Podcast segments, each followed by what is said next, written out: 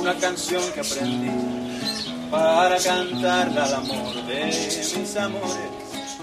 Creo en el socialismo porque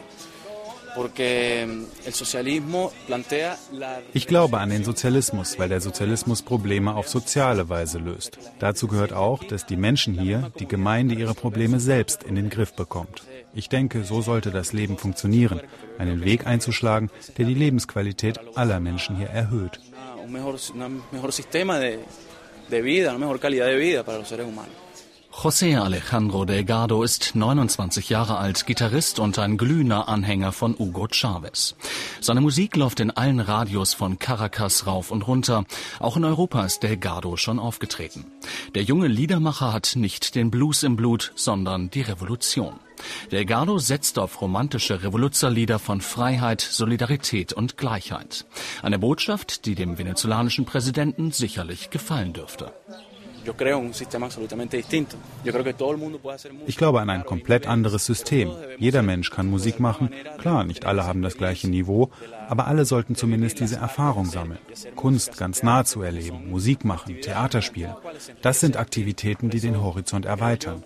Deswegen glaube ich, dass man weiterkommt, wenn man zusammenarbeitet. Mit Solidarität, mit Respekt und mit Verständnis. Ich denke, das ist wichtig, um einen Schritt nach vorne zu machen.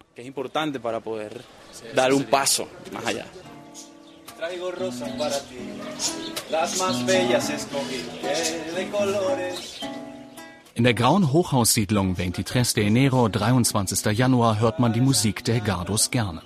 Während der Kampagnen zu Wahlen oder Volksabstimmungen grüßen riesige Transparente mit revolutionären Sprüchen oder Konterfeis von den gewaltigen Wohnblocks herunter. Vaterland, Sozialismus oder Tod. Lang lebe das souveräne Volk. Che Guevara. Das Viertel 23 de Enero, in dem eine halbe Million Menschen leben, ist eine Chavez-Hochburg. Kein Wunder erinnert schon der Name an den 23. Januar 1958. Den Tag also, an dem der rechte venezolanische Diktator Marcos Pérez Jiménez gestürzt wurde. Der linke Kommunalpolitiker Santiago Aconada der Vereinten Sozialistischen Partei Venezuelas erinnert an die Wurzeln des Viertels. 23 de enero era así como el lugar de la resistencia de izquierda 23. Januar war immer der Ort des Widerstandes der Linken. Hier kochte außerdem der Kampf der Guerilla-Bewegung in den 60er, 70er Jahren hoch. Und zur Geschichte gehört auch, dass die Kämpfer damals Unterschlupf in dieser Gemeinde suchten. Daran hat sich bis heute nicht viel geändert. Drogen, Schießereien und Bandenkriminalität sind an der Tagesordnung. Polizisten trauen sich hier nur selten hin. In den vergangenen Jahren ist die Zahl der am 23. Januar gewaltsam ums Leben gekommenen Personen nach oben geschnellt auf bis zu acht Tote pro Tag. Eine Zahl, die der Chavez-Anhänger Santiago Aconada nicht so gerne hört. Er verweist lieber darauf, was sich in dem Viertel in den vergangenen Jahren zum Positiven gewendet hat. Zum Beispiel, als wir damit anfangen mussten, das Problem der Abwässer hier in diesem Viertel zu lösen. Die Abwasserrohre waren in allen Gemeinden so durcheinander wie eingerollte Spaghetti. Wir haben uns gefragt, wie bekommen wir die wieder auseinander? Und wir haben es geschafft, weil jede Gemeinde, die an diesem Chaos beteiligt war, es selbst wieder beseitigt hat. Die Gemeinden haben also gemerkt, dass sie sich das selbst eingebrockt haben und auch selbst dafür verantwortlich sind, dass das Abwassersystem wieder funktioniert. So lief es mit vielen Sachen. Tatsächlich wird im 23. Januar in Schulen investiert, Bedürftige werden finanziell unterstützt, die Gesundheitsfürsorge wird großgeschrieben. Die Armen bekommen zum Beispiel jetzt eine Operation bezahlt, ohne die sie früher vielleicht gestorben wären. Die Menschen in dem sozialen Brennpunkt danken es dem venezolanischen Präsidenten mit großer Zustimmung, so wie Olegario Guevara, der seit fast 40 Jahren im 23. Januar wohnt.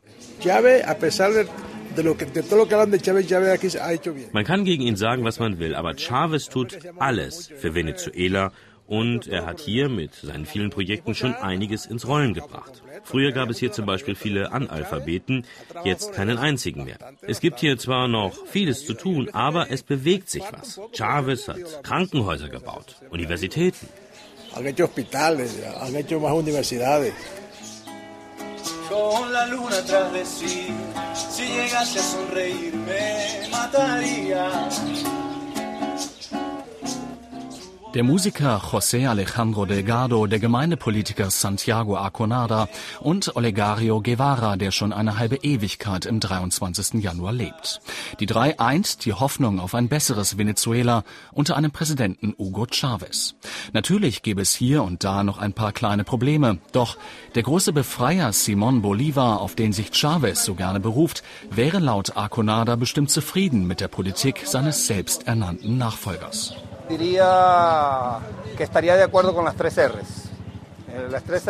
Ich würde sagen, dass er einverstanden wäre mit den drei Rs.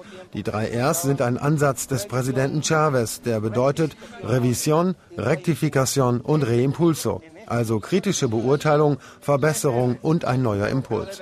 Auch Bolivar würde zum jetzigen Zeitpunkt sagen, drei Rs, aber wahrhaftig. Keine Lügen, nur die Wahrheit. Kritische Beurteilung, Verbesserung und ein neuer Impuls. Ich glaube, Bolivar würde diese Idee der drei Rs teilen und würde genauso dafür sorgen, dass sie eingehalten werden.